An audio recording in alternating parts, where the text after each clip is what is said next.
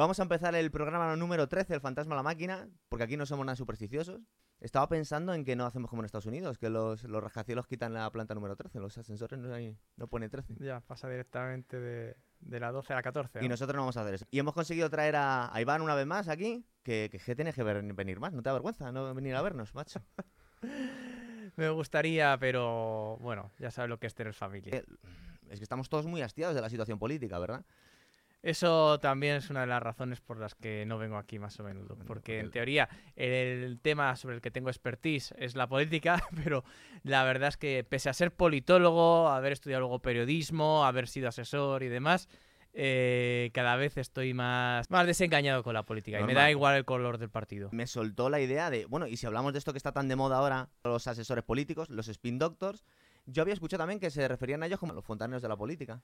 Sí, sí. La verdad es que Fontanero es casi cualquier asesor político, ¿vale?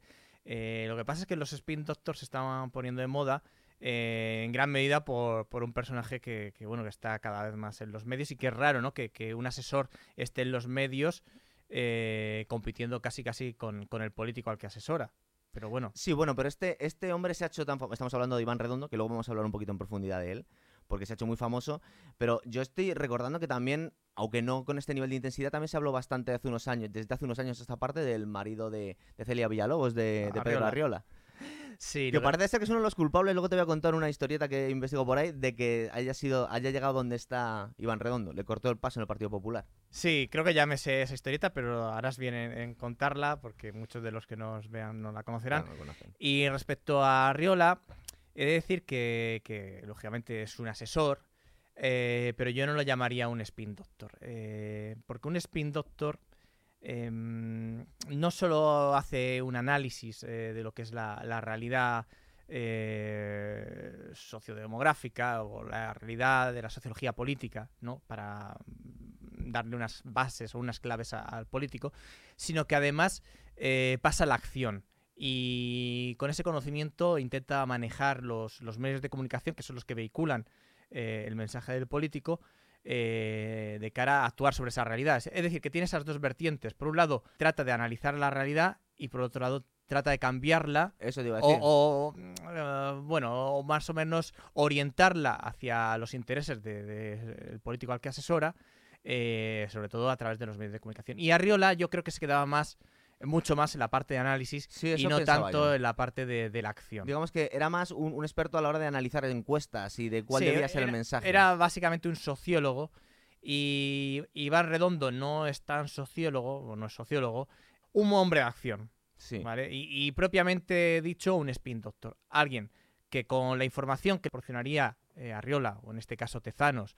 y, y otros muchos que no salen a la luz, pero que seguro que también le dan eh, información sobre, bueno, pues sobre encuestas y, y orientación política del público, él con esa información teje una red mediática el mensaje o- que quiere dar, digamos o de, de, la forma o de personajes que, que pueden influir eh, de tal forma que, que pueden incidir en el público y orientar la información que, que viene del presidente de tal forma que, que sirva a los intereses ¿no? del gobierno de Pedro Sánchez. Eso es. Pero vamos a intentar un- llevar un poquito, porque es que en este programa luego eh, cuesta mucho tener un poquito de disciplina a la hora de, porque enseguida se nos van los temas, es muy fácil claro. de irnos del tópico. Entonces vamos a ver. Em, tradicionalmente, al gran público en, en España siempre le ha sido muy antipática la figura del asesor político, porque se ha vendido, yo creo que desde la oposición, desde los partidos rivales sobre todo, el mensaje de que son enchufados. Es gente que es, digamos que los restos que no han podido con- eh, colocar como ministros o como secretarios de Estado, pues los ponen como asesores políticos y no es el caso, ¿verdad? O no necesariamente tendría que ser el caso. O depende. Más bien es Va- depende. Vamos a ver, que los puestos de asesor eh, sirven como una vía de colocación de afines al partido político eh, es una realidad que nadie va a negar. Y, y eso cualquier partido político lo va, lo va a suscribir. Lo cual no quiere decir que sean innecesarios o, o que haya razones para, no sé, odiarlos tanto o tenerlos tan, tan denostados. Porque el asesor es útil y está ahí cumpliendo una función que es útil para el político. Es eh, imprescindible realmente para el político, ¿verdad? Sí, básicamente eh, yo diría que a, a día de hoy es imprescindible. Un político eh, actual eh, desarrolla una hiperactividad hacia el electorado o hacia la ciudadanía brutal. Si te coges los medios de comunicación, la tele o los periódicos, eh, pues a lo mejor ves al presidente del gobierno, bueno, el presidente del gobierno igual sale todos los días, pero un ministro pues sale una vez cada dos semanas, una vez cada semana, en función del tema que esté en boga. Eh, pero eso no quiere decir que el político no haga nada si no salen los medios. Eh, los medios que tú ves. El político está todos los días haciendo actos. Y, eh, leyendo discursos, ¿verdad? Que le escriben. Por supuesto, porque todo acto pues tiene que trasladar un, mensaje. ya sea porque monta él el acto o alguien de su entorno lo monta, de su de su ministerio, de su cartera, lo monta y lógicamente hay que eh, trasladar eh, el mensaje a la ciudadanía porque el acto tiene un fin, no, no se hace un acto por sí eh, con, en una administración pública, se hace un acto porque hay algo que presentar o hay algo que comunicar y, y quien vehicula el mensaje en la administración es el político. Porque muchas veces es un equipo y el político, o debería ser así, Aparte que en España lo estamos viendo cada vez más, que no es porque necesariamente el, miembro más brillante del, gobierno, pero es como, digamos que es la, portada, el comunicador, pero tiene mucho trabajo detrás. Efectivamente. Eh, y es a lo que iba. Que el que tú solo veas a un ministro cada dos semanas, cada tres, no quiere decir que no esté trabajando. Y de hecho está trabajando mucho eh, en su agenda pública. Y te metes en la página web del ministerio y verás la agenda pública del ministro y prácticamente todos tendrán de media dos o tres actos por, por día. Eh, eso es muchísimo trabajo. ¿Por qué? Porque cada acto requiere mucha preparación y hay que preparar el mensaje. Eh, y, el político, pues no, no tiene tiempo. Eh, va de un lado para otro. Y a veces no tiene talento para hacer esas cosas. Es decir. Mm, ya, vamos a ver si. Esos discursos que leen algunos no lo podrían vamos hacer a ver, de ellos también. Ojo, un político quizás no tenga. Estamos hablando dentro de la administración pública, porque políticos también están en el Parlamento. Y estamos generalizando, además. Estamos generalizando, pero un político dentro de la administración pública quizá no tenga eh, demasiado talento como gestor. O quizás sí, muchos tienen talento, ¿eh? Eh, pero es, posible que haya algunos que no, como gestores no valgan gran cosa.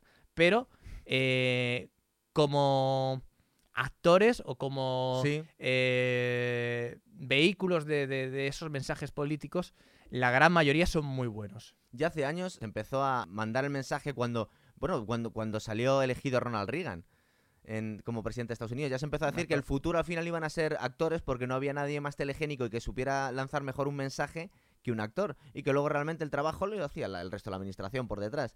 Y no es que no, no, hemos llegado a ese punto, pero sí desde entonces hemos visto más gente que en realidad muchos políticos que, su mayor cualidad es como, como lanzan el mensaje, no necesariamente que sean los más preparados ni los que mejores decisiones toman, ni la gente más, más sabia, sino los que mejores transmiten un mensaje que, es, digamos que es lo que suelta toda la administración, ¿verdad? Claro, eh, digamos que la administración en una democracia tiene dos roles. Una, eh, gestionar y otra... Eh, Vender el mensaje.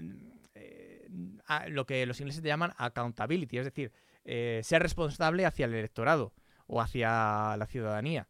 y, son dos patas que tienen que ir unidas. No puede haber una gestión sin responsabilidad ni una responsabilidad sin gestión. Entonces, ser responsable significa informar al público y además escucharle y atender a sus demandas. Entonces, eh, ahí entra muy de lleno. Eso lo dice mucho Iván Redondo en las entrevistas. Sí, es, fundamental. Él, él, curiosamente, eh, dice algo que, no ha descubierto nada porque está en todos los manuales de, opinión pública desde, el, los años 20. Desde el príncipe de Maquiavelo. bueno, desde el príncipe de Maquiavelo. Quizá Maquiavelo no era tan partidario de la responsabilidad. estamos eh, hablando de la Edad Media. Eh, y no tenía tan en cuenta al gobernado. pero pues desde Laswell, los, los, primeros teóricos de la opinión pública sí que decían que, digamos, que la ciudadanía solo puede manejar simultáneamente un número limitado de temas. Eh, y esto se sabe desde los años 20. Y digamos que, es un conocimiento que está así, siempre presente, pero pocas veces se pone en práctica eh, de una manera eficaz. Y, Iván Redondo lo hace. Y, y él es especialista en estudiar un electorado, estudiar una ciudadanía, y sacar los dos, tres o un tema eh, que, preocupa realmente. Que le conviene a su candidato. Y, lógicamente enlazar ese tema con las cualidades de su candidato y un programa de gobierno. Además que no se nos tiene que olvidar que tú para ejercer el poder tienes que tener poder. Entonces tienes que ganar elecciones. Entonces, mm, claro, eh, eh, es totalmente necesario tener al, al- por lo menos al suficiente electorado, a tu base electoral encantada y para estar apoyándote. Entonces, no es tanto la necesidad de ganar las elecciones, sino mantener cierto apoyo, ¿verdad? O- Otra cosa que llegamos al extremo, hoy en día parece que muchos políticos están permanentemente en campaña electoral, no nunca llegamos a la parte de la gestión. Sí, sobre todo llama la atención en este gobierno, ¿no? Que, que, bueno, pues busca mucho eh, el mensaje, el golpe de efecto y demás, pero claro, es que eh, como jefe de gabinete, el presidente de gobierno tiene un spin doctor. Cuando el- normalmente el spin doctor es una figura Yo más te para campaña electoral hablar de que eso, para, es muy interesante. para el gobierno. Pero claro, de- también tenemos que tener en cuenta que no es un gobierno al uso, sino que es un gobierno en funciones. Y un gobierno en funciones, pues de alguna forma tiene que, que estar eh, conectando con el electorado. ¿Por qué? Porque Sí. en algún momento, si no llega a pactos con aliados concretos, pues tendrá que ir a elecciones. Y el tiempo que haya estado en el gobierno tendrá que contar para algo. Eh, y entonces, pues eh, Pedro Sánchez, con buen criterio, ha puesto de jefe de gabinete a su spin doctor en campaña electoral. Está siendo demasiado, demasiado diplomático. Lo voy a intentar sacarte un poquito más. Pero vamos a llevar un poquito un orden. Tú me habías mandado aquí un artículo muy interesante que era el, el de la hermana de la alcaldesa de Sí. Móstoles. Háblame un poco de, de Noelia Pose y de, y Bueno. este- y de, este- de esta Bueno, noticia. no- que es yo que hay diario, porque luego mucha gente, habrá gente que no le que no sea muy fan del... Sí, bueno, pero esa noticia ha salido en muchos más medios, ¿eh? no solo en OK Diario. Y es una realidad. Eh, pero yo no voy a hablar de la alcaldesa ni de su hermana, yo simplemente voy a eh, comentar. Lo he traído a colación po- como ejemplo de, de lo polémico que suelen ser la- las cosas Y estas que- cosas no ayudan, claro, a la, a Claro. la reputación del asesor político. Claro, no, no, no ayudan a... es bastante conveniente hacer una distinción. Es decir, por ejemplo, en el caso de Iván Redondo, yo creo que es imprescindible en la administración de Pedro Sánchez. Pero cuando estamos, me estoy, estoy poniendo un ejemplo así cogido a bote pronto, pero cuando pensamos en la administración de Manuela Carmena y cuando se, se investigó un poquito, se dio cuenta que mucha gente estaba colocando de forma descarada, no digo que otros partidos no lo hayan hecho y lo hagan constantemente, a, a familiares o a gente afín al partido para, para darle sueldos o, o para introducirle para luego crear lo que, lo que llamaba Íñigo Rejón una red de contacto por si perdemos algún día el poder para Ya. tener aquí nuestros nichos. Llama, llámalo red de contactos, otros lo llamarían red clientelar. Exactamente. Eh, Entonces son cosas sí. distintas, Bueno, es- pero es- parece es ser curioso. que- que la entrada es la misma, ¿verdad? La cuña Es para vamos a ver, es curioso. Esto de los asesores eh, es una crítica común entre partidos políticos eh, de izquierda o de derecha. O sea, cuando un partido, llámese PSOE, llámese Podemos, llega al gobierno, la crítica fácil es eh, Están nombrando un montón de asesores. Eh, y lo mismo pasa con el PP y demás. O sea, acusaron a Zapatero de tener muchos asesores. Luego llegó el Partido Popular y también tiró bastante de asesores. De hecho, ahora mismo en el Ayuntamiento de Madrid han salido en los periódicos algunos eh, que se está convirtiendo en una agencia de colocación de todos los que tenían así un poco colgados de la brocha por la pérdida de, Sí, de las elecciones generales y, de algunos eh, gobiernos autonómicos. Es algo común. En el caso de Podemos es curioso, ahora Madrid, porque cuando llegaron al Ayuntamiento de Madrid, yo me acuerdo eh, que fueron muy críticos con la administración de, de Botella y una de las críticas era eh, precisamente que tenía muchos asesores. Y eh, También fueron- había una crítica que decían que cómo podía haber puesto ahí a su mujer, alguien, Sí, hecha por Irene Montero. Que esas cosas al final son oro puro, unos años después, pero bueno. la maldita hemeroteca, ¿verdad? Exactamente. Sí, pero lo, lo de Manuela Carmena. Es decir, Lo de digamos- Manuel, al principio fueron muy comedidos a la hora de nombrar asesores. Hubo bastantes menos que con el Partido Popular. Pero ¿qué pasa? Que transcurrido no sé si seis meses o un año se dieron cuenta que la figura del asesor era importante. Pero tú Y no, me- solo, y no solo era para...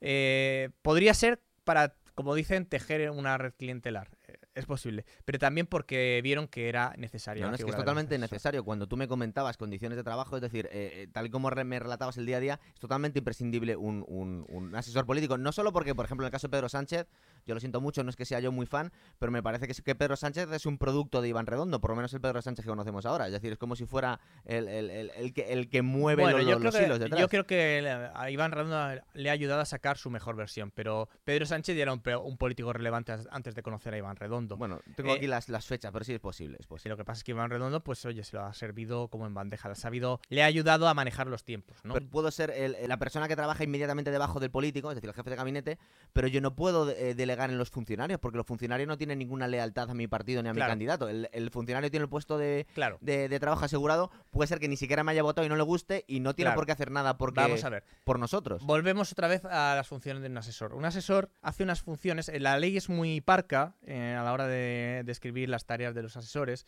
Y por asesores eh, vamos a hablar personal eventual. Porque dice que es aquel que lleva a cabo a funciones de asesoramiento técnico y de confianza. Entonces, ¿qué entra ahí? Pues entra desde un chofer hasta un spin doctor, pasando por un periodista, una secretaria o un ordenanza. Pero a veces que se puede eh, solapar con puestos que podrían desarrollar Podri- funcionarios. Podría ser o podría no serlo. Porque, por ejemplo, en el caso de un chofer, efectivamente, las administraciones públicas tienen choferes que son funcionarios, funcionarios interinos o y no te tiene por qué llevar mejor a los sitios el, el chofer del partido que el chofer funcionario. Cierto es. Pero hay una diferencia, y es que en los coches los políticos tienen conversaciones importantes. Ah, por, no había teléfono, caído yo en eso. por teléfono o con otros políticos.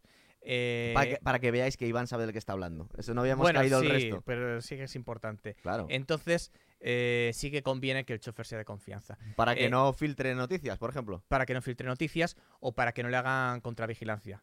Eh, y eso también se ha puesto en boga en la Comunidad de Madrid, por desgracia, también con Claro. Eh, bueno, los mozos de escuadra y todo el lío, Pero ¿no? si lo llevamos al extremo, eh, llegados a ese punto, no podríamos confiar nunca en funcionarios, porque siempre vas a estar más a gusto teniendo a alguien a sueldo y que dependa de ti pagarle o no pagarle, que depender de unos trabajadores que están ahí ya. Claro, bueno, por, por eso para lugares donde la información es sensible y tiene un sesgo político, político eh, lo, lo trata con, con personal de confianza. Claro. Y personal de confianza también es la secretaria. Que hay administrativas que son funcionarias, por supuesto, que son muy válidas, nadie lo duda. Claro, claro. Pero manejar la agenda del político, eh, personal o pública, porque la verdad es que eh, lo público y lo privado en un político se, se difumina, eh, porque muchas comidas, muchas cenas eh, no dejan de ser también parte de su trabajo. Eh, no lo puede llevar alguien que, que no sea de la plena confianza del político. No, ya me imagino. O, lo puede llevar, pero digamos que se puede filtrar, puede llegar la información a alguien que, bueno, pues es de otro partido político. Y No tiene por qué tenerte lealtades ni simpatía ni querer que- que, tengas éxito, claro. Efectivamente, eso en cuanto a puestos de confianza. Y luego en cuanto a puestos de asesoramiento técnico, que también entran, entran dentro de las funciones de los asesores, es muy importante eh, salvaguardar el principio de neutralidad de la administración pública. Entonces, esto se ve claramente cuando estás en un año electoral. Tú estás en el gobierno, eh, pero es año electoral y tienes, como tú eres el político que tienes una responsabilidad en determinada área de la administración pública, ¿Mm? nadie mejor que tú para confeccionar el programa electoral del gobierno respecto a ese área. Y entonces desde el partido te van a pedir ayuda. Pero claro, tú sigues también súper liado porque tienes un montón de actos y de hecho, como es año electoral, lo más seguro es que tu agenda pública eh, se multiplique. Claro. No puedes tirar de un funcionario para y, y pedirle que te haga eh, una serie de, de puntos para el programa electoral del partido, porque el funcionario no está para eso, el funcionario está para ejecutar, en todo caso, un programa de gobierno. Además, me imagino en un momento en el que empieces a haber eh, noticias filtradas o rumores filtrados, que se tiene que crear un clima de, de tensión y de paranoia entre a quién puedes delegar las cosas bastante serio, porque tú dices, ¿en quién puedo confiar aquí? Esta gente que están que van a tener este puesto de trabajo. Sí, pero yo creo que el político lo sabe casi desde el principio. O sea, cuenta con ello siempre que en algunas salas no debería hablar Eh, de ciertas sí, cosas. el político ya sabe con quién eh, debe tratar unas cosas y con quién no. Eh, eso lo, lo tiene muy claro. Para su equipo cercano de asesores, su secretaria, su chofer, pues no debería haber secretos y por eso son de su plena confianza. Y cuando está tratando con funcionarios, aunque sean altos funcionarios que a los que ha designado eh, por libre designación, porque no solo se eligen, digamos, a dedo los asesores, también los puestos directivos dentro de la administración pública también se dan a dedo. Eso es. Eh, desde subdirector general para arriba, todo es a dedo. Es cierto que Tienen que ser much- funcionarios, pero mucho- muchos de esos puestos tienen que estar reservados a funcionarios. De luego, para ser subdirector general tienes que ser Eso es. funcionario, para ser secretario general técnico tienes que ser funcionario, pero para ser secretario general, que es un órgano superior, de, un, perdón, un órgano eh, directivo de la administración, para ser director general, para ser ministro, no hace falta ser funcionario. es verdad. Bueno, ya lo vimos en la época de Zapatero. Eh, efectivamente. Digamos que tienes que ser prudente a la hora de manejar la información también con los altos cargos de la administración, eh, porque no necesariamente tiene que ser personal de tu confianza. Y antes de seguir, que me había- queríamos hablar de esto, ¿las condiciones de trabajo son tan buenas? ¿Es un chollazo ser asesor? Bueno, pues esa es la imagen que tiene el gran público, ¿no? De- te nombran eh, y ya cobrar un pastizal todos los meses sin dar un palo al agua. Y yo que lo he visto desde dentro, por lo menos desde experiencia, vamos. desde mi experiencia, es que se curra mucho como asesor. Lo que recuerdo es que los funcionarios pues eh, hacían su jornada de 9 a 3, 3 días en semana y de 9 a 6 y media, 2 con los que tenían productividad, porque los que no tenían productividad a las 3 también se iban. Y yo y el resto de asesores, pues nos, nos quedábamos hasta las 9, hasta las 10. Incluso hay gente que se ha ido de madrugada del edificio. Eh, afortunadamente no ha sido mi caso, pero vamos, yo he estado más de más de días de los que me gustaría hasta las 10 y hasta las 11 eh, trabajando. Realmente sois quien lleva ahí la administración. Es decir, hombre, luego vamos a hablar de las series de política que han iluminado mucho a, eh, la, imagen que había de los, de, los, de los asesores políticos. Y algunas se acercan más a la realidad que otras. En general, todas están bastante bien ambientadas, ¿verdad? Todas las series de las que hablaron. Luego vamos a hablar de la, de la famosa entrevista que tuvo Pablo Iglesias en la tuerca con Iván Redondo, que fue como el principio del lanzamiento de la carrera política de Iván Redondo, eh, que fue en el año 2016. Hasta entonces había hecho algunos trabajos, pero no había llegado al. Ojo, ojo, no, no. Iván Redondo ya era alguien importante en el mundo de, Partido Popular. de los Spin Doctors. Sí, con el Partido Popular. 2016, desde luego, ya había ayudado al Viol a conseguir la alcaldía de Badalona. Buscando, aparte, comenta muy bien cómo, qué es lo que le preocupaba al votante de Badalona. Claro, y era la inseguridad ciudadana. Eh, y supo conectar el candidato con esas necesidades del, público y presentarlo como eh, el solventador del problema. Y, lo, hizo muy bien. Y también en 2016 eh, Iván Redondo ya había ayudado también a Monago a, llegar sí, mira, yo, yo, tengo, aquí un poquito su, poder en Extremadura. Yo tengo aquí un poquito su, currículum. Es decir, si es cierto que, por ejemplo, a, García Albiol le hizo ganar las elecciones en el año 2011 y llegar a ser alcalde de Badalona justo exactamente por eso, averiguando qué era lo que, lo que le preocupaba a los electorales. Él cuenta en la famosa entrevista y luego aparte tenía una columna habitual en, el, en, el Expansión, creo que era, en el que hablaba un poquito, no siempre hablaba de política, pero daba su opinión, es decir, que ya empezaba un poco a, hacerse un hueco. Y luego eh, Monago Monago ganó las elecciones en, Extremadura. Ojo, Extremadura, que era un feudo del PSOE desde que desde las primeras elecciones democráticas. Sí, sí, sí. Eh, entonces eso también fue muy relevante. Eh, y ahí se ganó una enorme reputación como, como asesor. Lo que pasa es que pues no cayó en gracia en Génova, por la razón que sea, no sé si por... Bueno, él, cuenta siempre que tenía eh, era un búnker lo que tenía Pedro Arriola, él y sus asesores, y que no quería dejar el paso a gente joven. Y digamos que era, alguien revolucionario que venía con muy buenas credenciales, porque había hecho ganar a García Albiol. Pero, pero quien, tendría que haber tomado esa decisión no es Arriola, sino Rajoy. Pero Rajoy estaba, eh... Pues Rajoy era Rajoy, claro.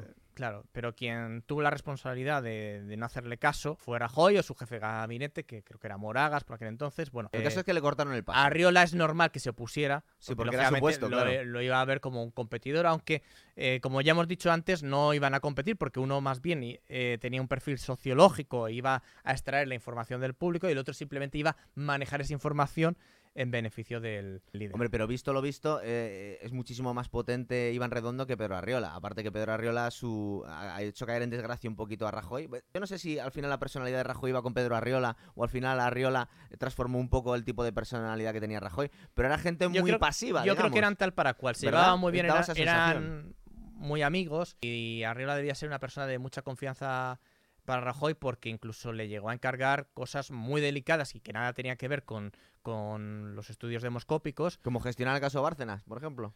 No, no lo sabremos nunca. No sé, si, no sé si le encargó el caso Bárcenas, pero sí se sabe que Arriola fue uno de los que se reunió con ETA. Eh, cuando hubo conversaciones en el gobierno de Rajoy. Eh, entonces. Que no es eh, algo que le, le encargas a un encuestador, claro. Es alguien de máxima confianza. Claro, o sea que Arriola, yo creo que era amigo muy íntimo de Rajoy y a lo mejor consejero, pero no consejero eh, a los Spin Doctors, sino consejero para temas generalistas que Rajoy quisiera consultarle. El hilo de acontecimientos eh, es muy curioso y es el que llevó a Pedro Sánchez a la Moncloa. Cuando Pedro Arriola le cortó el paso, digamos que ya no podía llegar más arriba Iván Redondo, no sabemos si por iniciativa suya acabó saliendo en el programa de, la tuerca de, Pablo Iglesias en el año 2016, en una época en la que tenía mucha relevancia. Es curioso, ¿no? Porque Pablo Iglesias e Iván Redondo, que por aquel entonces Iván Redondo solo había trabajado con el PP, se deshacen en halagos el uno con el otro. Es cierto, pero hay mucho, luego hay muchos matices, es verdad. Hay matices, pero en general ya el mero hecho de que Pablo Iglesias invitara a Iván Redondo era muy significativo. Pablo Iglesias respetaba mucho a Iván Redondo y Iván Redondo yo creo que le estaba lavando un poco las orejas a Pablo Iglesias. De hecho, ahora mismo se odian a muerte. Bueno, se odian a muerte. Yo creo que Pablo Iglesias odia a Iván Redondo y Iván Redondo le da exactamente igual a Pablo Iglesias. Exactamente. Porque digamos que Pablo Iglesias eh,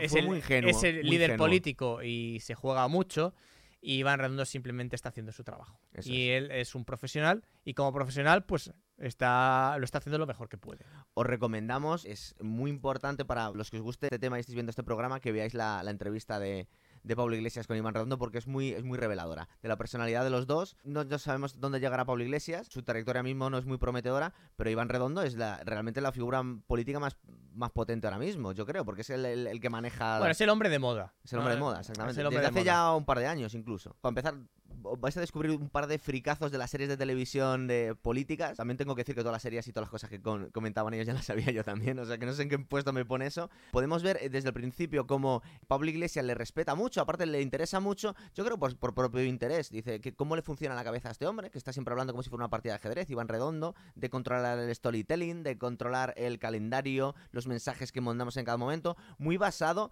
en toda la gente que nos interesa la política, pero de una porta global. No somos hooligans ni fanáticos de un partido o de otro. Todos empezamos con la ala oeste de la Casa Blanca.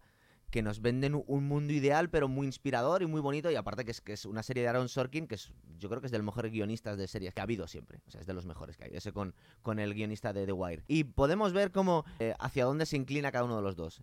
Eh, Pablo Iglesias es muy idealista, le encanta ala oeste de la Casa Blanca, aunque luego las políticas que él promueve no son precisamente de un gobierno demócrata moderado, como sale en, el- en la serie. Pero Iván Redondo se echa enseguida a House of Cards, ¿verdad? Eh, Yo ahí coincido con Iván Redondo. El ala oeste de la Casa Blanca es un, te muestra una, una versión idílica de la, Muy bonita, de la Es política. El presidente es perfecto incluso cuando no lo es. ¿Por qué? Porque se muestra un presidente eh, humano con, con debilidades y, y también con capacidad de escucha cuando se sabe cuando se sabe que se está equivocando. Yo eso siempre le Eh, preguntaba a Iván, digo, bueno, pero esto, ¿cómo gestionáis a los políticos cuando está Claro. equivocado? ¿Cómo hacéis que os escuchen? Y digo, pues muchas Claro. veces no lo hacemos. El, el ala oeste de la Casa Blanca, en muchos episodios, eh, se ve como a los asesores. eh, hay veces que el presidente es- se muestra más listo ¿no? que los asesores, Sí. pero otros, otras veces al revés. El presidente se ve llevado por, por las emociones y son los asesores los que le ayudan a aterrizar y, a, Bueno, y le ofrecen una versión un poco más eh, racional y Sí. pragmática de, de la realidad. Y el, y el presidente es lo suficientemente Humilde. humilde para aceptar la, la opinión de sus as- asesores y actuar en consecuencia.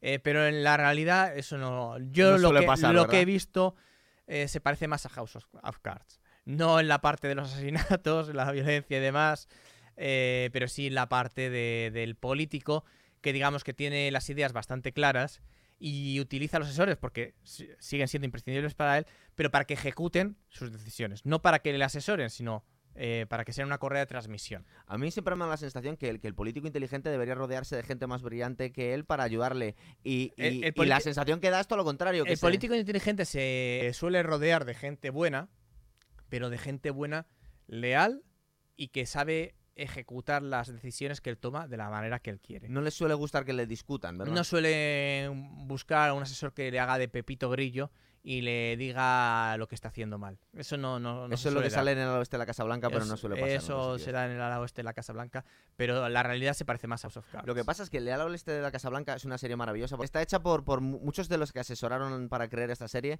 Son eh, asesores reales de la, de la administración de, de Bill Clinton. Y ves la documentación y el realismo y, y el nivel de conocimiento que hay de la política y es increíble. O sea, está muy bien documentado. Lo que pasa que sí es cierto que es un mundo idílico en el que los buenos son muy buenos, los republicanos son muy buenos, toda la gente es maravillosa, está movida sobre todo por, por el interés de por servir al público. Interés nacional, ¿no? Exactamente. Eh, ya, el presidente se le ve con poca poco ego, poco interés personal, se ve como una figura pues volcada por la ciudadanía y demás, pero eh, no puedes entender la política sin analizar, analizar el interés personal del político que ha sufrido mucho para llegar hasta Es donde verdad. está. Vamos Porque los políticos no llegan a puestos altos eh, fácilmente. ¿eh? nos están oyendo y no lo hayan visto, se pueden hacer la idea que es una cosa muy infantil. No es ni infantil para nada. Es decir, y es, es muy madura, muy lúcida y está todo muy bien contado. Y sí es verdad que tampoco son angelicales todos los protagonistas. Pero una vez que vemos más series y conoces un poco cómo funciona la política, política te das cuenta que aún así es muy optimista, muy idealista todo. Y, a todos nos dan ganas de dedicarnos a la política cuando vemos esa serie. Y cuando nos empiezan a hablar de Pablo Iglesias y Iván Redondo de las series que les gustan, enseguida luego nos vamos a House of Cards. A mí me encanta que, que Iván Redondo empieza a hablar y dice, bueno, House of Cards es House of Cards y puede ser un poquito extrema. Da la sensación que es la que más le gusta a él. Más allá de, que haya caído en desgracia Kevin Spacey ahora y la han, han acabado cancelando la serie. Primero le mataron y luego han cancelado la serie. Él, él se va a las precuelas, una serie que solo duró dos temporadas que se llama The Boss, en la que Kelsey Grammer, el, el actor que hacía de Frasier, hace de un alcalde de Chicago que tiene una enfermedad degenerativa eh, en la que tiene alucinaciones y va deformando su personalidad, pero que es alguien despiadado y que no duda en matar, en, sobornar y que realmente no tiene una ideología definida, sino que su ideología es mantener el poder. Su interés. Maquiavelo 100%. Exactamente. Y es del mismo año además que de The Wire, pero The Wire nos cuenta todos los aspectos de, de la vida social de una ciudad, desde el narcotráfico, el comercio, la política, el, el, periodismo es una cosa más global, pero también es una serie muy, muy seria y que nos cuenta un poco eh, las cosas desde un punto de vista más crudo. Nos quita mucho, mucho el idealismo del lado oeste de la Casa Blanca. Pero bueno, él se va enseguida a House of Cards. Que yo te iba a comentar también, House of Cards a mí me dio la sensación que se empezó a desinflar, no tanto con los, con los escándalos de Kevin Spacey, sino cuando salió elegido Donald Trump en Estados Unidos. Que la gente empezó a creer que cualquier cosa era posible y cuando les gustaba ver House of Cards, pues qué barbaridad, esto me encanta, pero es que no, esto no puede ser real. Salió elegido alguien en la que nadie daba un duro por él uno o dos años antes. Pero fíjate, Donald Trump a mí no me parece que se pueda trazar un paralelismo con la figura de Underwood. A mí tampoco. ¿Por qué? Porque Donald Trump, digamos que ha llegado a la política un poco por accidente, o por como en la etapa final de su vida y como algo que no estaba planeado. Eh, en cambio, Underwood es un animal político que está las 24 horas desde, desde que era joven tratando de medrar en su carrera política. Donald Trump, digamos que no, ya estaba, ya era un empresario consagrado, con mejor o peor fortuna, pero ya era... Bastante buena fortuna, aunque es verdad que partía de, su familia era millonaria. No, no entro en eso, pero digamos que él tenía la vida resuelta, ha dedicado la mayor parte de su vida a sus negocios, que le han ido mejor o peor, habrán sido mejores o peores desde el punto de vista moral. No sé qué edad tiene, tendrá casi 60. Eh, ¿Donald Trump? Sí. No, tiene más de 70. Ah, más de 70. Tiene más de 70. Lo que pasa, claro, con ese color de pelo naranja y ese pelo, esa forma y esa mujer y esos, y, y esos estiramientos de piel que tiene, pues tiene, fíjate, tiene más de 70 años. Pues fíjate, ha llegado a la política ya eh, casi en la etapa final de su vida y lógicamente no estaba, no estaba planeado hasta los últimos 10 años. Da la sensación que Donald Trump también es un producto de, de, los tiempos en los que vivimos, en los que mucha gente le ha apoyado, que no son necesariamente el tipo de votante que, sobre todo el que nos venden aquí en, Europa o en, España, dice, ¿qué tipo de gente puede votar a Donald Trump? Que es un racista, es un fascista, es un tal. Y luego, más allá de que lo sea o no, también ha, tenido asesores o él mismo ha, sabido ver que había una parte muy importante de la sociedad americana que estaba hastiada de lo políticamente correcto, que le resultaba asfixiante y han votado contra eso. No necesariamente porque le gustara Donald Trump, sino porque aborrecían ciertas dinámicas en las que se había metido, sobre todo las políticas de los demócratas en aquella época. Sí, pero yo creo que no creo que el, liderazgo de Trump o la persona de Trump se haya fabricado.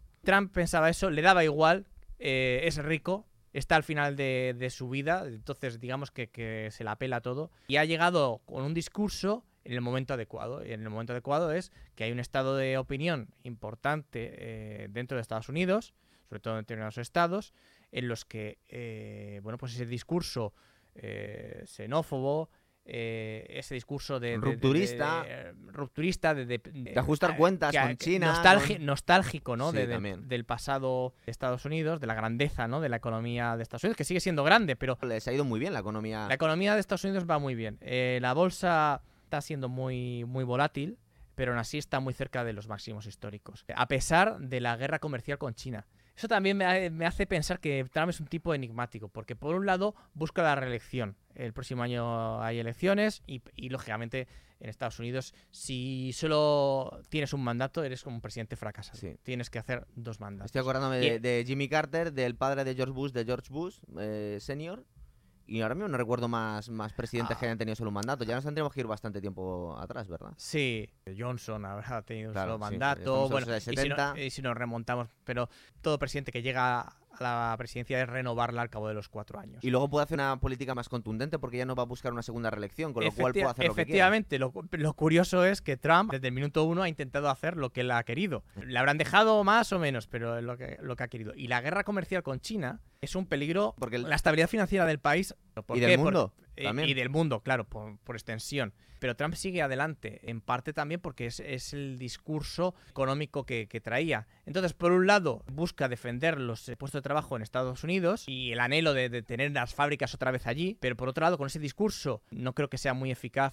a la hora de, lograr esa meta, la guerra comercial con China. por otro lado, está generando mucha inseguridad y mucha volatilidad en los mercados financieros. Pero no- y en cualquier momento eso puede llevar a, a un mercado bajista y desencadenar una nueva crisis económica. Y por cierto, los niveles de endeudamiento de Estados Unidos y del resto del mundo son muy altos, con lo cual estaríamos bastante menos preparados para afrontar una nueva crisis. Pero aún así Trump sigue adelante con China. Yo creo que no va, no va a tensar la cuerda tanto, tanto como para que se rompa. Eh, precisamente porque Trump no quiere que la economía entre en recesión antes de renovar. Le ha salido Ojo. relativamente bien con Corea del Norte, por ejemplo, también. Sí, lo que pasa es que Corea del Norte no planteaba ninguna amenaza Real. económica para Estados Unidos ni militar, realmente. Corea del Norte, digamos que es un episodio más, una derivada de la política estadounidense que está siempre ahí. Es como, pues, pues, no sé, Gibraltar para España. Sí, bueno, pues es un tema que en función de tus intereses lo reactivas o no. Y Trump lo ha reactivado, curiosamente, para eh, con una actitud totalmente opuesta a las anteriores eh, administraciones, tratando de buscar el acuerdo. Eh, habrá salido más o menos bien, pero eso, la verdad es que para la economía estadounidense, la economía mundial es irrelevante. La revolución que ha, tenido, más allá de que a la gente le guste o no su discurso, es que ha vuelto a poner testosterona en la política cuando hace mucho tiempo que ya no se ponía. Y hay algo que hay algo atractivo en ese mensaje contundente a un, a un cierto tipo de electorado.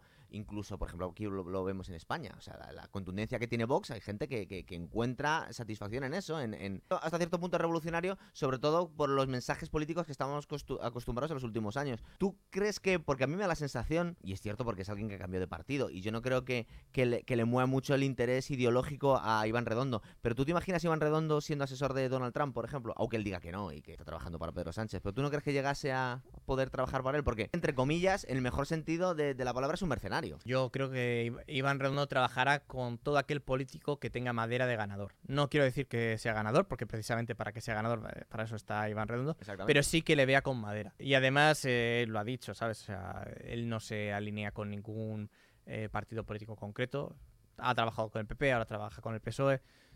Podría haber trabajado con Podemos si le hubiesen contratado cuando cayó en desgracia en el PP. Yo creo que él no tiene ningún prejuicio, él es un profesional. A lo mejor hay algunas líneas rojas que no nunca atravesaría. No sé si Donald Vox Trump, estaría sí. después de esa línea roja o no, sí. no lo sé. Porque una cosa es el discurso que utilizas para llegar a las instituciones y otra cosa eh, cómo manejas las instituciones. Eso te Lo quería mi- hablar Lo mismo final, pasaba con. Ahora Madrid. Ahora Madrid o Podemos, antes de llegar a la alcaldía de Madrid, parecía que iba a ser la revolución, luego llegó a la alcaldía. Y no sido tanto. sinceramente, de revolucionario ha tenido poco. Como lo que se puede sacar de esa, de esa entrevista y cómo definía él lo que estaba buscando es que necesitaba un vehículo para obtener el poder, porque le habían cortado las vías en el, en el Partido Popular. Sí. Y Pedro Sánchez era esa vía para conseguir el sí, poder. es cierto, he leído en alguna entrevista, él tenía oportunidades para irse a América Latina. Yo creo que vio que Pedro Sánchez tenía madera de ganador. Los dos estaban en una situación muy parecida, los dos habían caído en desgracia. Parece ser que fue Pedro Sánchez el que contactó con Iván Redondo después de la entrevista famosa de Pablo Iglesias, que Pablo Iglesias estará tirando los pelos ahora mismo. ¿Quién me mandaba a mí eh, poner el foco en esta persona? Porque le ha traído la responsabilidad en la que Podemos esté en horas bajas y pueda llegar a desaparecer. Es de Iván Redondo, no del Bueno, Partido y Popular ni de... No, no solo el mérito de Iván Redondo, sino también de mérito del propio Pablo Iglesias y su- supuesto, y su por supuesto, partido. es verdad, verdad. También ha tenido algunas, algunas cosas que eran totalmente incongruentes con el mensaje que estaba lanzando. Pero bueno, es que si predicas el pobrismo y no lo practicas, digamos que es muy fácil caer en el que te machaquen los tuyos. Sí. Si quieres, volvemos al tema de los asesores. Sí, es lo que te iba a Eh, decir. Yo querría seguir Mira, por ahí. por ejemplo, los sueldos de los asesores. Volviendo al tema de, de la hermana de la alcaldesa de Móstoles, Sí. que le han puesto un sueldo, me parece, de 52.000, 53.000 euros. Bruto, neto. Eh, creo que es bruto. Visto desde fuera, puede parecer una barbaridad. Se supone que va a ser community manager. Eh, bueno, Community manager. Sí. Con ese sueldo. Sí. Eh, así se ha presentado en los periódicos, los periódicos que han presentado esto como un escándalo. Bueno, Ah. yo creo que va a ser algo más que community manager.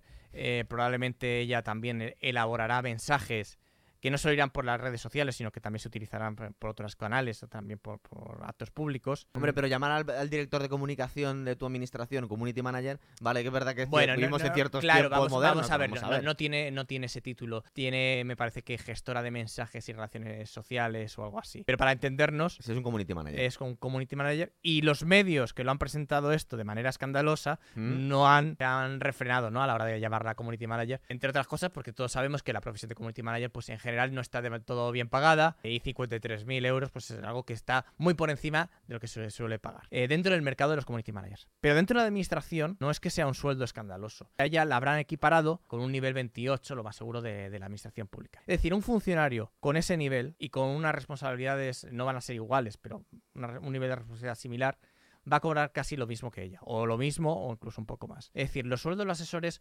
no se sacan de la manga, se busca siempre el correlato dentro de la, dentro de la administración pública. Eso, eso quiere decir que no hay una discrecionalidad brutal en, el, en los sueldos. En los sueldos. Porque lógicamente, si tú tienes a alguien que está haciendo labores de, pues no sé, de redacción de discursos. Y está ganando muchísimo. O, eh, notas, de prensa o lo que sea. Eh, lo tienes que equiparar con un puesto equivalente en la administración. Entonces, pues a lo mejor el, periodista dentro de la administración, que es un nivel, también será un pues equivalente a un grupo A, un grupo A1, pues tendrá un sueldo pues, de X, de, de a lo mejor de 50.000. Porque, ojo, la administración local se gana mucho. Sí. Porque, claro. ¿La autonómica más? Eh, no, menos. Menos. Dependerá de la comunidad autónoma. Sí, pero, la, pero eh, en general, la administración local es la que mejor paga, la autonómica un poco peor y el Estado un poco peor. Eh, en general suele ser así.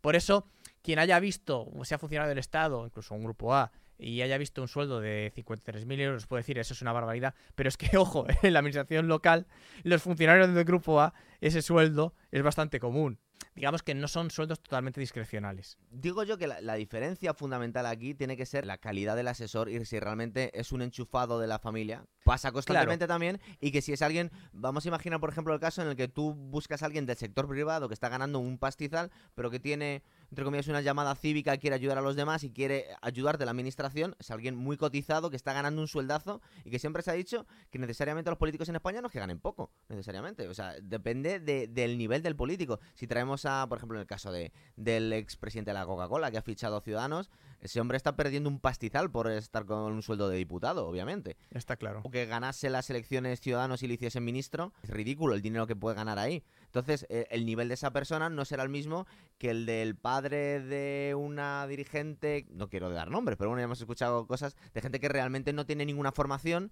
y que no está muy claro la función que va a hacer la administración pública. Ahí volvemos. Y estamos metiendo las dos cosas el mismo saco. Ahí volvemos a, a cómo funcionan los sueldos en la administración, que están, digamos, muy regulados. Entonces están muy regulados para lo bueno y para lo malo. Si tú tienes a alguien que está actuando como periodista, de asesor, no le puedes pagar menos que un funcionario o un, o personal laboral que sea periodista dentro de la administración. Cuando encima la práctica trabaja mucho más. Eh, por supuesto. Tienes que ponerle un sueldo acorde. Y por otro lado, el político, tú has puesto el, ejemplo de Marcos de Quinto, pero hay otros políticos que también eh, podrían ganar mucho más en el sector privado. no le puedes equiparar con el sueldo que tendría en la privada, pues porque también la administración pública se rige por otros principios que no son de mercado. Uno de ellos, aunque parezca mentira, es el de austeridad del gasto público. y entonces, pues eh, los sueldos son los que son. Por lo tanto, esta, esta hiperregulación de los sueldos de la administración pública funciona para lo bueno y para lo malo. claro, puede ser contraproducente. Es decir, si queremos captar el gobierno de los mejores para que la administración en general sea más eficiente, tenemos que poder contratar a los mejores. Y si pagamos poquito, poquito relativamente para tener a los mejores, pero mucho para tener a, eso pasa, enchufado. Pasa en todos los países y en Estados Unidos mucho más. Fíjate los sueldos eh, astronómicos que hay en Estados Unidos en, la, en el sector privado. Eh, y en la administración no te creas que los sueldos son especialmente altos. Ahí vamos luego a hablar de las puertas giratorias. Es decir, que luego al final le, prometemos un sueldazo una vez colocado en una empresa pública o privada. Sí, pero las puertas, un consejo de administración. Las, puertas giratorias pueden girar o pueden no girar, depende de cómo salgas en la política. Y antes. Si te eh, portas bien. Si te portas bien. O si, imagínate que te has portado bien, pero tu partido ha caído en desgracia y la salida es precipitada, como pasó con el gobierno de Rajoy. Pues y la cantidad de diputados que ha perdido el Partido Popular, porque incluso se, rumoreó que no iban a poder pagar los sueldos pues por diputado. Es prácticamente un ERE de altos cargos o de políticos del partido que son muy difíciles de recolocar. Porque se han eh, quedado con 66 diputados y te pagan por los 66 diputados que tienes. Sí, y ojo, eh, una parte de los diputados o altos cargos de la Administración General del Estado que perdieron el puesto con el cambio de gobierno eh, han podido recolocarse ¿Por qué? Bueno, porque han alcanzado digamos, una posición del partido y digamos que, bueno, poco a poco han ido, a medida que se han ido recuperando administraciones y se ha ido recomponiendo el partido, pues han podido ir recolocándolos. ¿no? Quizá no a todos, pero a muchos sí.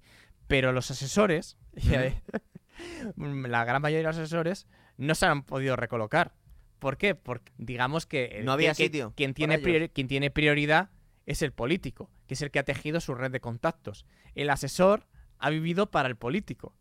Entonces, el asesor podrá obtener un puesto si el político que ha salido del gobierno luego se recoloca y tiene influencia suficiente para tener un puesto de asesor para él o para terceros. No se acaban recolocando mucho. Este hombre que se llamaba Carlos Aragonés, que fue el, jefe de gabinete de José María Aznar, al final le colocaron, igual no era muy alguien muy brillante hablando en público, pero le acabaron colocando de diputado. Es decir, supongo que podría ser una salida posible a algún, es que hay asesor. Hay asesores y asesores. El jefe de gabinete de Aznar, lógicamente, era el asesor número uno.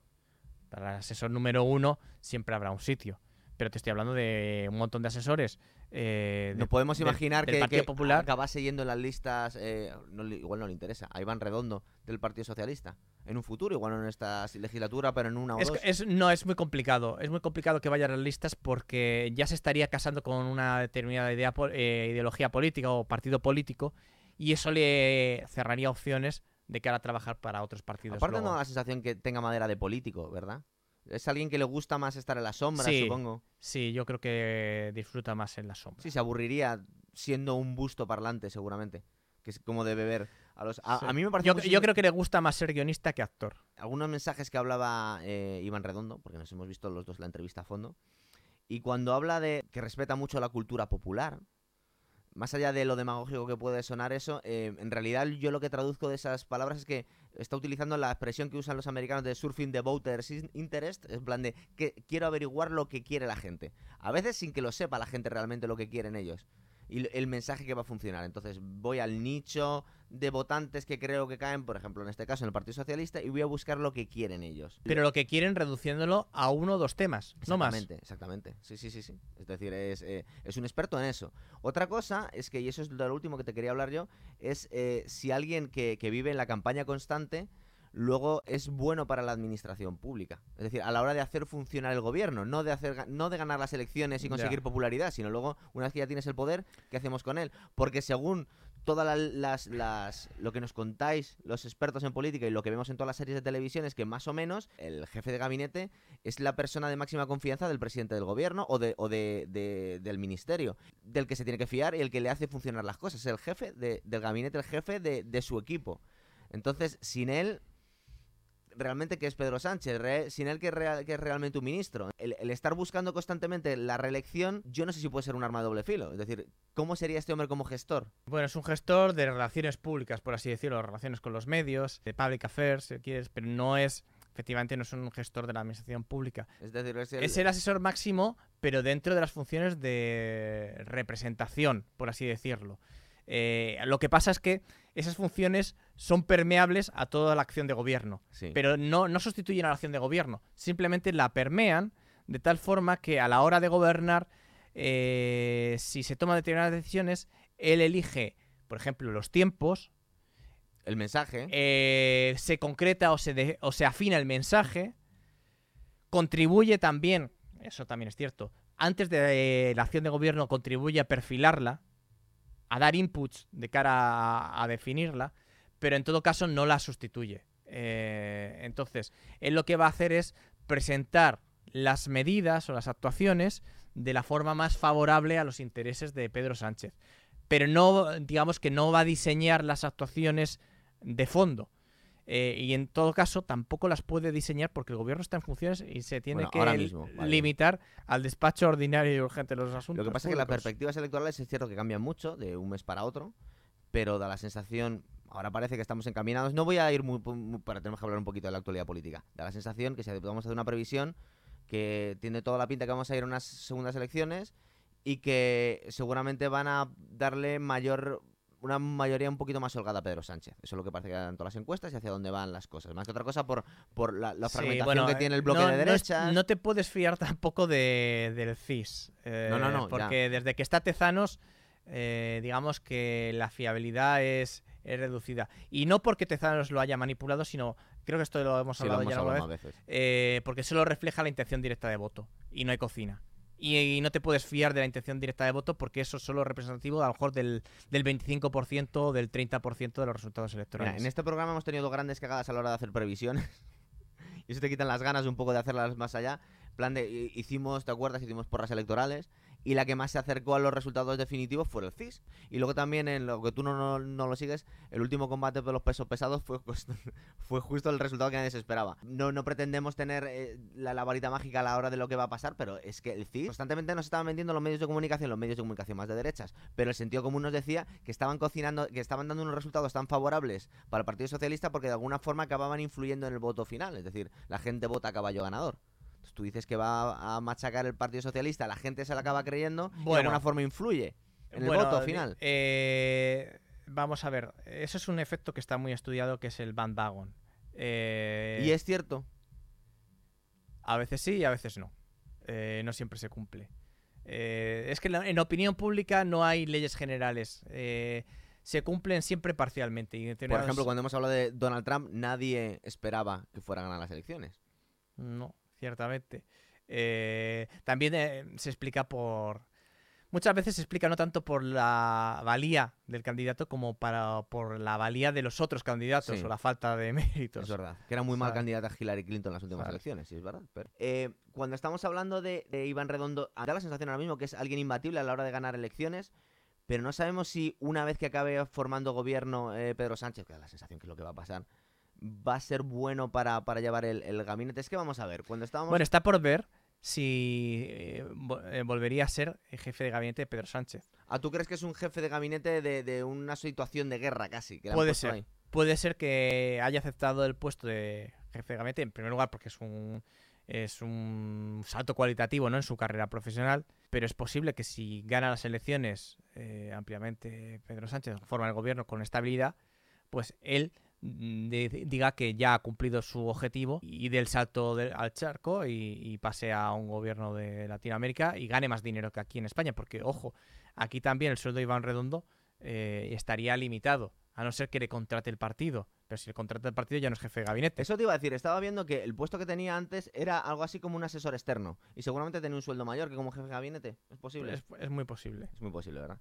De las series que hablan Pablo Iglesias y, y Iván Redondo en la, entrevista dichosa de, La Tuerca, que se demuestran unos conocedores exhaustivos de las series de política, es decir, les apasiona todas las series de política. Sí es cierto que luego acaban hablando de Game of Thrones, que yo creo que lo que están haciendo es un poco pelotear al, al espectador medio, porque si nos ponemos un poco elitistas, Juego de Tronos, sí es cierto que estamos hablando de política y de juegos de poder y uno mata a otro, pero en realidad es una historia de fantasía y que no está basada en, en una política realista 100%. Entonces me da la sensación que estaban intentando contentar al gran público más que, más que hablar de series que puedan tener algo que ver con, con la, con la política de forma real. Aunque bueno, algo cosas, cosas tendrán.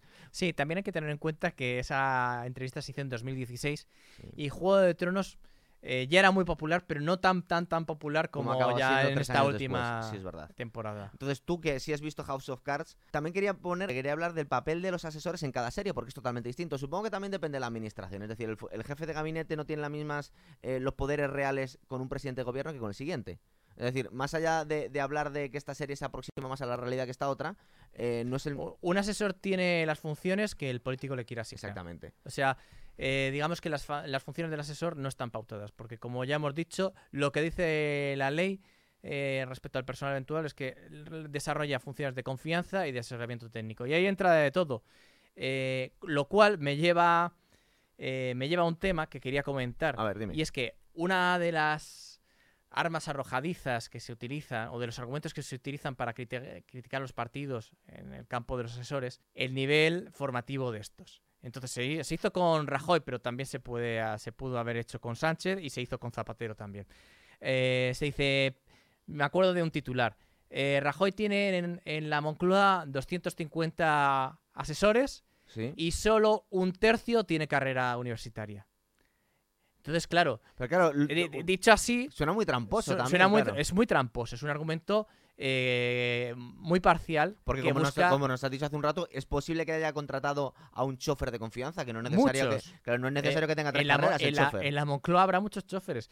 Para empezar, Rajoy tendrá, el presidente del gobierno tendrá como 4 o 5 choferes. ¿Por qué? Eh, porque tienen que estar disponibles las 24 horas, los 7 días de la semana. Y tienen que formar turnos, y tienen sus días de descanso y demás. O sea que solo para el presidente del gobierno tiene que haber como mínimo 4 o 5 choferes. Pero es que, eh, junto al presidente del gobierno, en presidencia del gobierno, hay un montón de altos cargos. Con lo cual, pues fácilmente debe haber 30, 40, 50 choferes. Por ejemplo. Eh, y no necesariamente todos asignados a políticos, sino que igual algunos están de incidencias por si hay que llevar, eh, hay que recoger a mandatarios, por si que hay que llevar algo urgente a los ministerios o recoger otro tipo de, de personas eh, y llevarlas a Moncloa.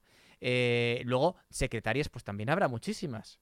Eh, Rajoy, el presidente del gobierno, pues tendrá como mínimo seis u, u ocho secretarias. Y, ten- y tiene su secretaria, no la secretaria funcionaria que le, que le correspondería, sino que ha querido tener a alguien de su confianza Por para supuesto. que pueda contarle. eh, Ojo, es posible que los choferes, las secretarias o los asesores propiamente dicho sean también funcionarios, pero no tiene por qué, ¿vale?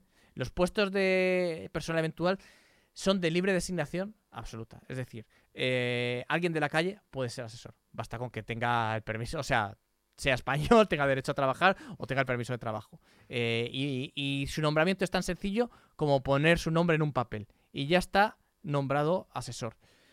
Pero eso tiene otra vertiente y es la inestabilidad de los asesores. Eh, y aquí volvemos al tema de si es un chollo ser asesor. Bueno, pues si estás buscando un trabajo para toda la vida, el de asesor desde luego no lo es. Porque dependes eh, no solo de... de la carrera política. no, solo de- de depende- tu, no solo dependes de la carrera política de, de a quien sirves, sino también de tu padrino. eh, de la voluntad de tu padrino. Y si tienes un cabreo monumental con él y él eh, quiere cesarte, le basta hacer así. Y te vas a la calle, firma un papel y tú ya estás eh, cesado. Y, ojo, acuerdos de no, tienes no paro. puedes- o sea, no tienes, no tienes indemnización por despido. Vale, y, y en ese caso hipotético, ¿es posible que tengas acuerdo de confidencialidad en el que no puedas revelar ciertas cosas? Porque claro, tú si a tu jefe de gabinete, que, que- al que le vamos a imaginarnos, una situación de ciencia ficción, que, eh, que Iván Redondo se cabrea muchísimo con Pedro Sánchez y Pedro Sánchez decide eh, eh, despedirle de muy malas formas, insultándole e intentando eh, putearle. Este hombre podría revolverse y hundirle filtrando secretos no, de Estado o no de. Estado. Vamos a Seguramente no debería. los- más allá de que no le conviene desde un punto de vista profesional, porque Los- nadie va a confiar en él después, claro. Vamos a ver, los temas relacionados con la administración pública están protegidos por las leyes de, de lo- de los secretos de Estado o, O el de Consejo de Ministros. o lo que sea. Eh, con lo cual, no hace falta firmar nada porque eh, ya está implícita en la propia legislación y el asesor está obligado a respetarla incluso después de a- haber cesado. Otra cosa son temas personales. Eh, y ahí ya entraríamos en, eh, en ver qué prima más, ¿no? Si el derecho a la intimidad del gobernante o, Claro. O el interés público de su vida privada. He hecho un poquito la lista de las series que, que aluden estos dos. Estos dos, eh, Pa- Pablo Iglesias y e Iván Redondo. Y, y hay algunas, algunas situaciones que me gustaría que me opinase sobre el realismo de ellos, si es posible o no. Y luego las estaba leyendo y bueno, algunas se han dado. Por ejemplo, cuando te estaba hablando de House of Cards, que también las has visto. Es posible que el, el jefe de gabinete de House of Cards es, al- eh, es alguien así como un, un matón a sueldo de Frank Underwood, ¿verdad? Es el, es el que le soluciona los problemas en cuanto a- in- incluso asesina gente, pero no tiene una relevancia política más No. allá de presionar a, a personal a su cargo. Sí, la verdad es que ¿Es realista el jefe de gabinete de Frank Underwood? No, en cuanto a las funciones no es realista, sí en cuanto a la sumisión hacia o la lealtad, La lealtad absoluta. hacia su jefe. Como, sí, ¿verdad? Eso sí, pero no hacia las funciones porque efectivamente está haciendo eh, pocas funciones que realmente un asesor en la práctica haga. En ese aspecto, el ala oeste de la Casa Blanca es más real. Eso te iba a decir. Lo que no, no, pasa- pero no, no me adelantes, que, que me Sí. descojeringas el este. Vale. Vamos a ver. Y lo que sí que te, te quería hablar luego es, por ejemplo, de la función que tiene. Bueno, que pasa, yo mismo me he respondido eh, eh, comparando con la situación española. Es decir, ¿es posible que la mujer de, de Fran Underwood, que es la primera dama, acabe. eh, em, desarrollándose los acontecimientos en la que acaba siendo ella vicepresidenta y luego presidenta por el desarrollo de los acontecimientos y bueno estaba pensando no solo en Ana Botella sino también en Irene Montero y cosas que realmente hace unos años yo creo que eran inconcebibles Hace unos años era inconcebible. porque yo estoy recordando eh, que, que, eh, se le presionó un poquito a Felipe González porque su mujer Carmen Romero fuese diputada también, pero fue una diputada rasa que nunca tuvo ningún cargo, porque supongo que en aquel momento les daba muchísimo pudor cualquier eh, muestra de, nepotismo.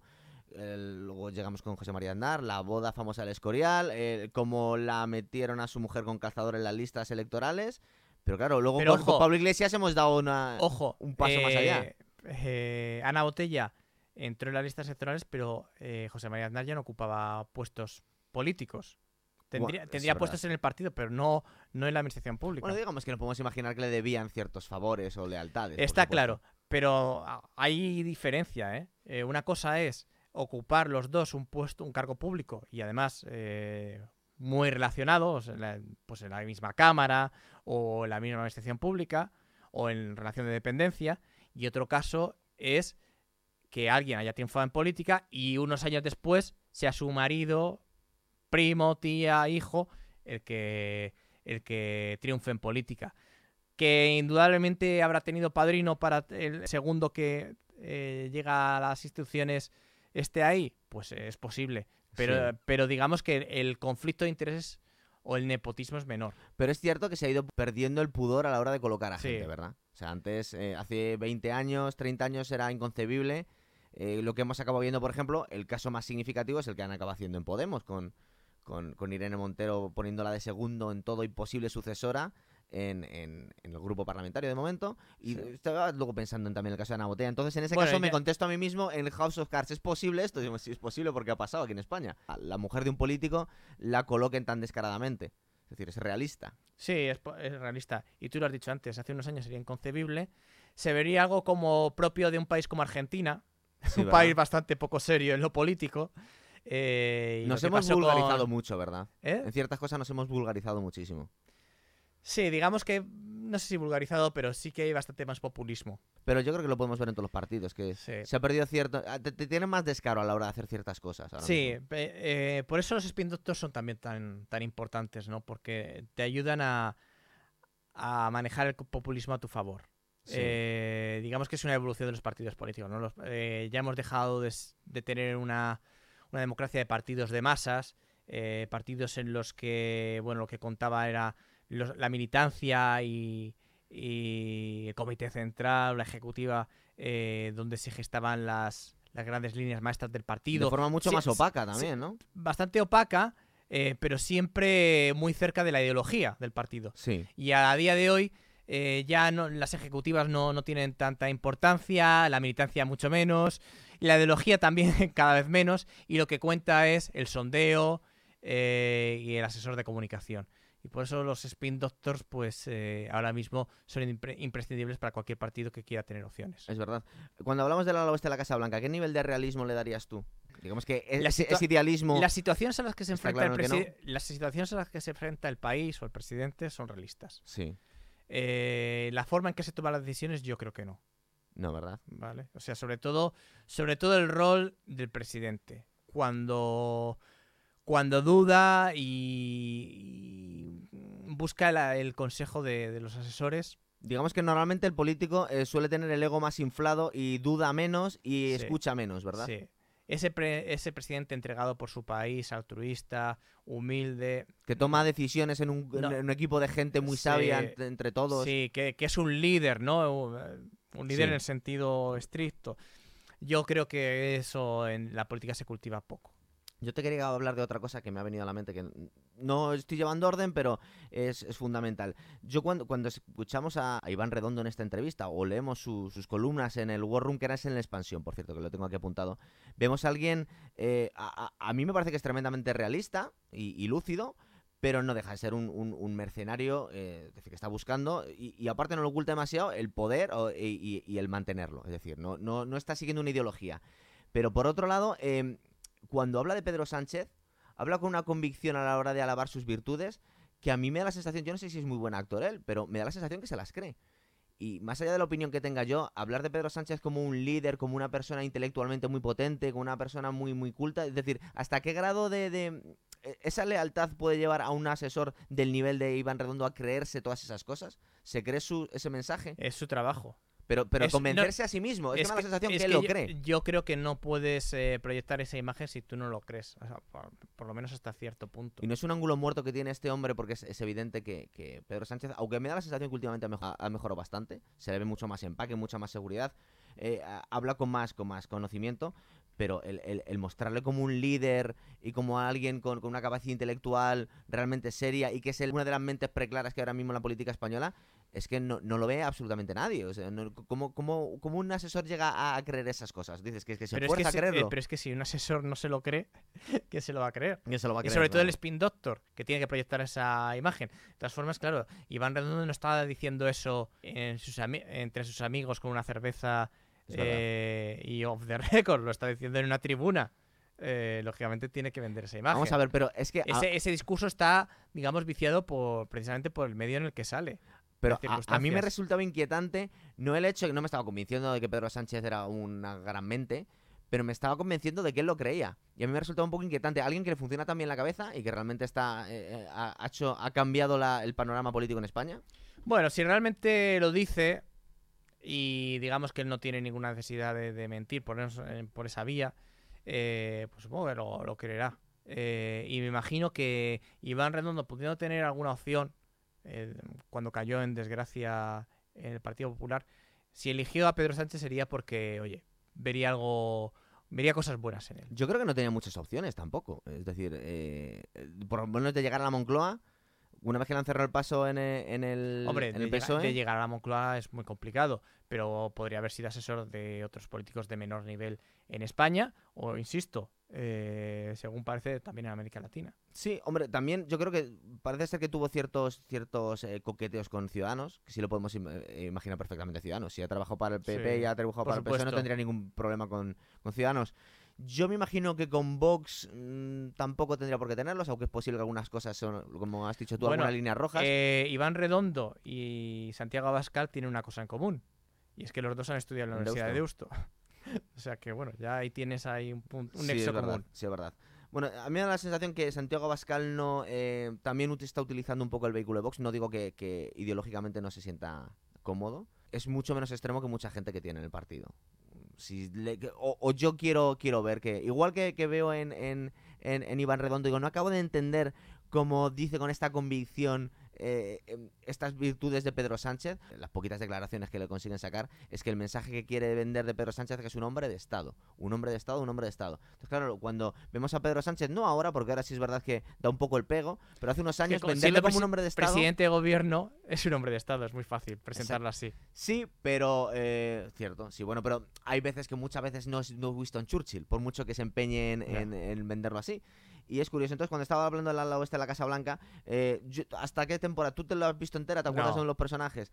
Yo recuerdo, es que hay una diferencia de dos jefes de gabinete. Uno es el jefe de gabinete de Jet Bartlett, que es un poco como el, el lugarteniente de- del presidente del gobierno, pero es como un vicepresidente en la sombra. En realidad es el segundo, la segunda persona más, más poderosa de, de la administración, incluso a veces la primera porque tiene mucha capacidad de convicción con el presidente y veces que, digamos, que le lleva. Y, y este hombre tiene una lealtad absoluta, pero también él dice que la, la lealtad no es ciega, sino que sigue a Jet Bartlett porque es un, un hombre admirable, como lo vemos en la serie, que es alguien que es el presidente que todos querríamos tener.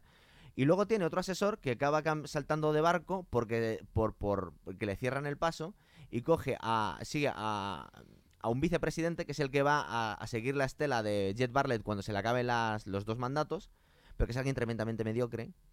Es un, es un es un armazón vacío, sin ningún tipo de cualidad, más allá de, pues sí, parece ser que es una buena persona y que es que yo tampoco le tengo mucha, mucha simpatía a Pedro Sánchez, pero me parece que, que, que cala perfectamente con, con, con lo por lo menos lo que era hasta hace unos años. Entonces, cuando escuchas hablar a, a Iván Redondo, te vende como que Pedro Sánchez es Jet Bartlett, pero está clarísimo que es Bob Russell, que es el vicepresidente que tiene, por lo menos si vemos esa serie, cualquier persona que no sea un auténtico forofo del Partido Socialista, porque los del, de lo- la persona, que- los votantes de Podemos también lo, lo verán así, eh, está clarísimo que es, que es uno y otro. Y, y a mí me sorprende cómo alguien tan lúcido puede convencerse un poco de lo que te estaba comentando. Lo que estás diciendo, aunque tú lo estás presentando como argumentos objetivos, en realidad no deja, o- no deja de ser tu- subjetividad, por no supuesto. deja de ser tu opinión. Pero ¿tú, tú crees que hay mucho, mucho, más allá de cómo van las encuestas y, y de que, eh, que el hombre es presidente del gobierno, aunque en funciones, pero vender como un hombre de Estado con un empaque y una lucidez a Pedro Sánchez no es un poco voluntarioso, por lo menos todavía. Digamos, es que, es que no, no tiene mucha trayectoria política. Hasta antes de ayer le, le, echaron del, de, como secretario de, de Sinceramente, general del PSOE. eh, en cuanto hombre de Estado, lo veo casi a la altura de Mariano Rajoy, al mismo nivel. La verdad es que la, la imagen que dio eh, Mariano Rajoy en los últimos meses y cómo salió, pues eh, fue un poco lamentable su, su, su imagen en la moción de censura. Digamos que se. Bueno, y la consecuencia es que el Partido Popular se ha tenido que reconvertir. Totalmente. O sea, ha Se ha dejado. el reinventado. El, partido ha hecho unos zorros. Es decir, no solo ha perdido el poder, o sea, gestionó muy mal, muy mal la sentencia de la audiencia en la que le, le hacían un poco responsable. También se ha dicho que era, que era eh, la excusa que estaba buscando eh, Pedro Sánchez para soltar la moción de censura. Yo no lo Sí, creo. Eh, lo que se dice es que Iván Redondo, pues bueno, te- digamos que le dijo a Pedro Sánchez que, Esta es que tu tu- oportunidad, que ¿no? tuviera una estrategia a largo plazo, paciente, esperando el momento oportuno y que sabían que cuando saliera la sentencia, pues eso iba a ser probablemente demoledor para el Partido Popular. A pesar de que eh, ya se daba por hecho que Gürtel estaba amortizado, porque llevamos, es cierto que ha sido una sangría para el Partido Popular, pero desde que se abrió la causa hasta el momento de la sentencia, no sé cuántos años pasaron, pero pasaron un montón, y de vez en cuando, se, cada vez que había una nueva actuación judicial, salía en los medios. Era un goteo. Era un goteo, y, y ha ido erosionando al Partido Popular en el tiempo, tanto que ya parecía que estaba amortizado y que la sentencia no, Sí, no iba a decir nada no más. hacer nada, nada nuevo. Pero sí, la sentencia eh, le dio la puntilla. ¿Por qué? Porque ya de alguna forma salpicó directamente al, presidente. Y otra cosa no era creíble, ¿no? Claro, o sea, otra cosa no iba a ser creíble. Pero es que si ya en la propia sentencia se dice eh, que no era razonable que el presidente no estuviera al corriente de todo Si lo que pone muy ocurría, en duda el testimonio de Mariano Rajoy en, el, en la Pues- audiencia. Si creen que, venían a decir que creían que había mentido. pues ese de judicial. yo creo que la estrategia de Sánchez con Iván Redondo pasaba por eso, por, por esperar el momento adecuado para eh, urdir una moción de censura. Otra cosa que ya lo habíamos hablado en su momento, que daba la sensación que ellos no creían que la moción de censura iba a salir adelante totalmente. Sí es cierto que, que podían pensar que una oportunidad maravillosa para Pedro Sánchez para tener los focos, hacer una moción de censura, Claro. perderla, o que, porque yo, yo creo que todos esperamos que en el último momento Mariano Rajoy iba a dimitir y convocar elecciones.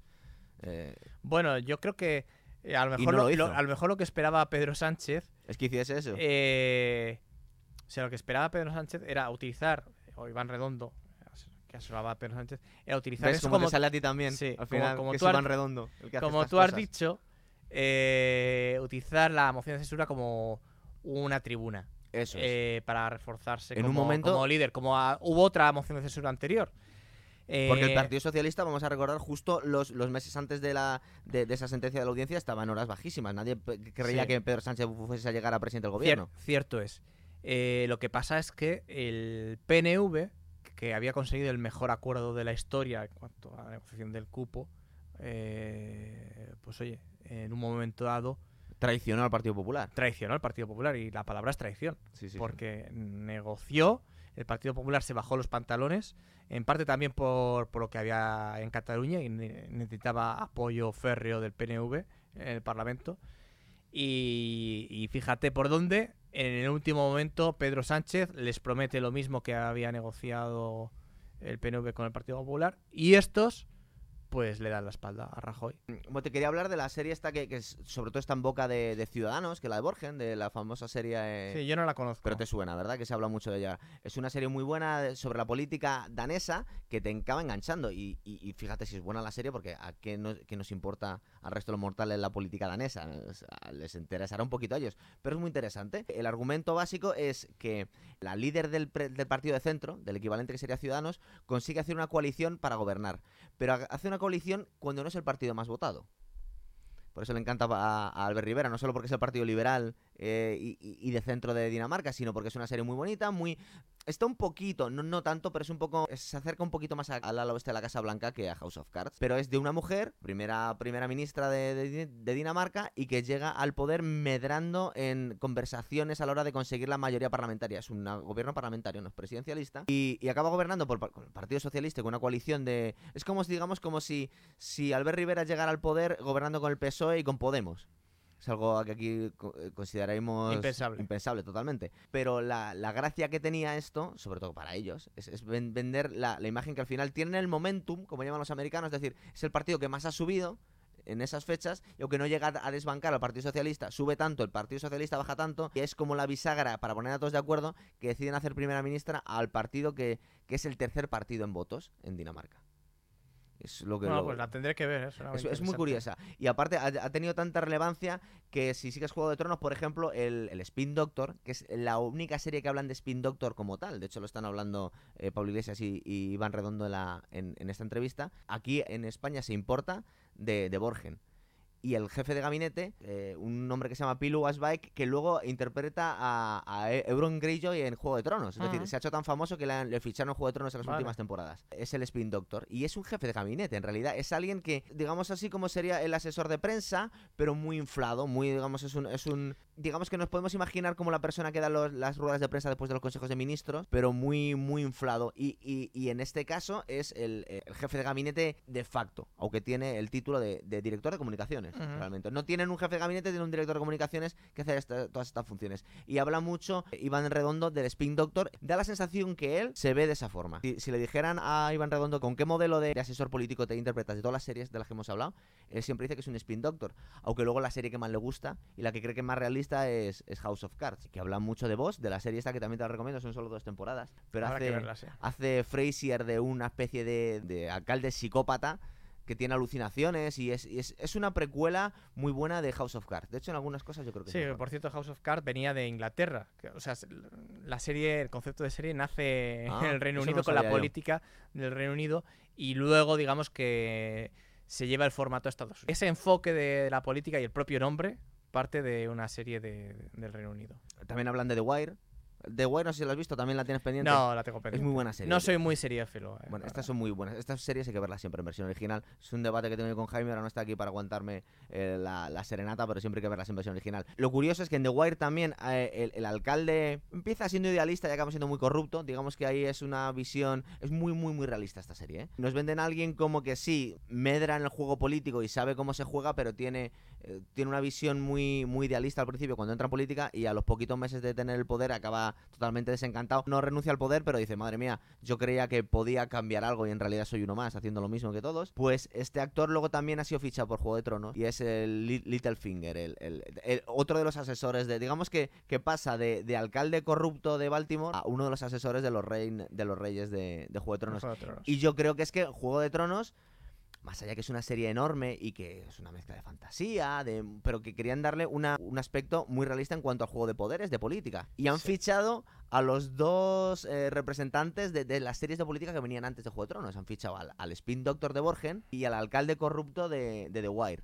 Y los han metido a los dos en, No, la verdad es que no, no sabía que esos fichajes venían de. Pues vienen de ahí. eh, las- de- las y aparte, como, porque Juego de Tronos empezó en el 2011, pero todos estos personajes los han ido metiendo después. Digamos que cuando así iban acabando las series de política, les Los vendían, fichaban, los fichaban en esto. En- Yo creo que hemos abordado el tema con bastante, Bastante bien, profundidad. bastante bien. Luego ya seguiremos, a ver si conseguimos traerte más veces. No sabemos en qué va a quedar ahora mismo la, la política, no sé por dónde van a ir los, los acontecimientos. yo es que ya se me quitaron las últimas veces ganas de, de apostar, pero yo supongo que acabará habiendo elecciones. ¿Hasta ahí podemos llegar? ¿Tú crees que habrá elecciones? Fíjate, yo creo que finalmente va a haber una coalición de PSOE y Podemos. Pero sin ministros de Podemos. No sé si, si ministro de Podemos, eh, pero yo creo que los dos, los dos partidos de izquierda se están dando cuenta que como vayan a elecciones, los sondeos del CIS probablemente no se cumplan. ¿Y España suma, se acabará, si acaba habiendo unas elecciones, irán en coalición por lo menos el Partido Popular y Ciudadanos? Yo lo veo muy complicado, pero es lo que están intentando sumar a los tres partidos, algunos.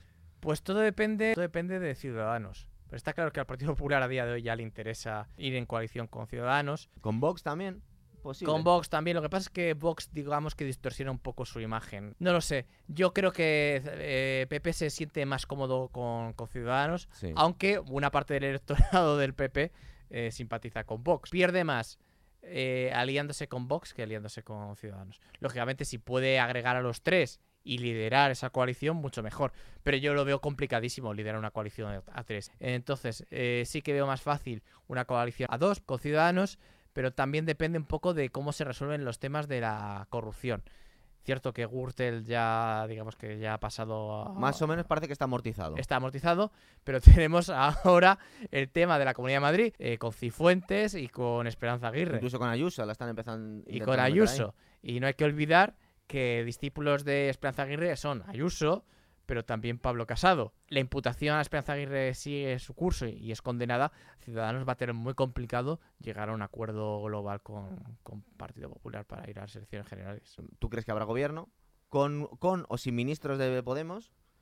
y que, y que la coalición, si hubiese elecciones, pues sería un poco complicada, digamos. Sería complicada, eh, pero en un momento dado el Partido Popular se puede bajar los pantalones y Ciudadanos puede ver ahí su oportunidad. A mí Yo ya no me atrevo a hacer más, más predicciones porque lo último salí fatal. No mal que no me lo recordáis el resto. Está la hemeroteca de todas Esta hemeroteca formas. ahí. Muy bien, pues muchas gracias. Hasta la próxima. Nada, un placer.